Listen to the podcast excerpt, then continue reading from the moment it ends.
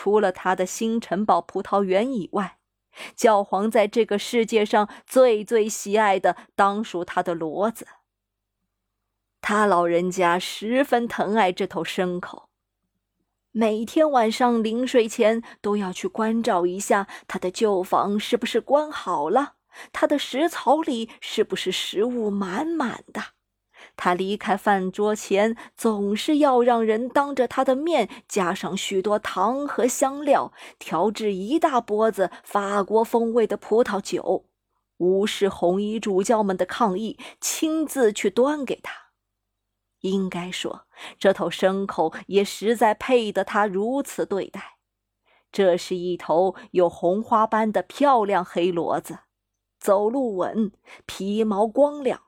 臀部宽阔结实，神气地挺着他那带满绒球、蝴蝶结、银铃铛、小丝带结的小脑袋。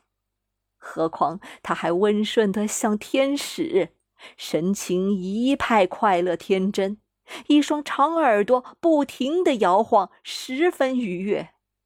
所有阿维尼翁的人都尊敬他。他到了街上，没有人不对他恭恭敬敬的，因为谁都知道这是得到教皇宠爱的最好办法。教皇的骡子虽然天真无邪，却使得庶人交上好运，并且平步青云。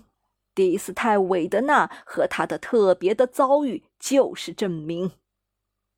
这个第斯泰韦德纳原本是个游手好闲的小混混，他的父亲，金器雕刻师居以韦德纳无奈之下把他赶出家门，因为他不仅自己闲逛游荡，还带坏了那些学徒。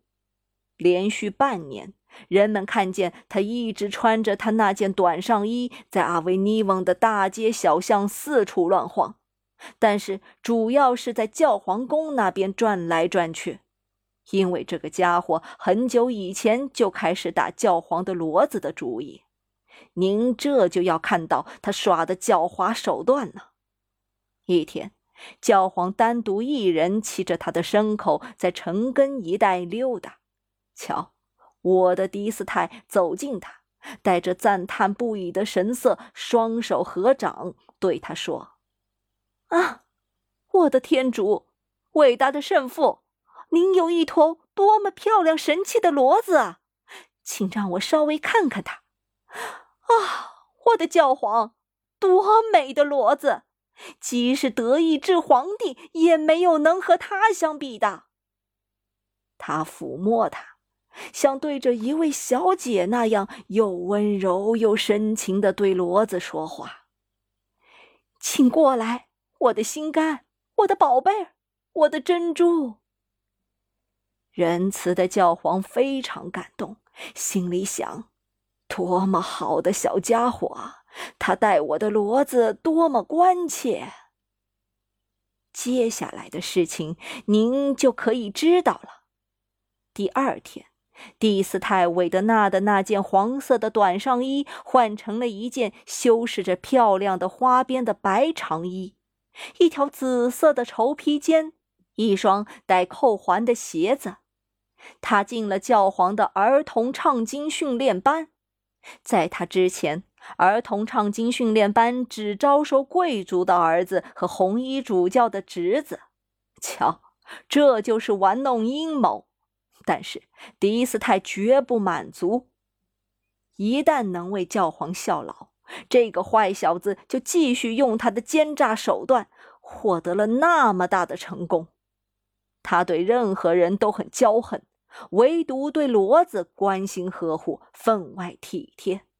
人们总可以在教皇宫的院子里看见他手里拿着一把燕麦或者一小捆驴食草。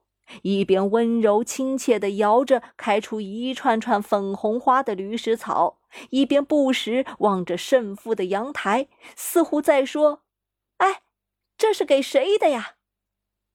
终于有一天，感到自己老了的仁慈的教皇居然让他负责照顾旧房，包括送那钵子法国似的葡萄酒给骡子，但红衣主教们却对此不大高兴。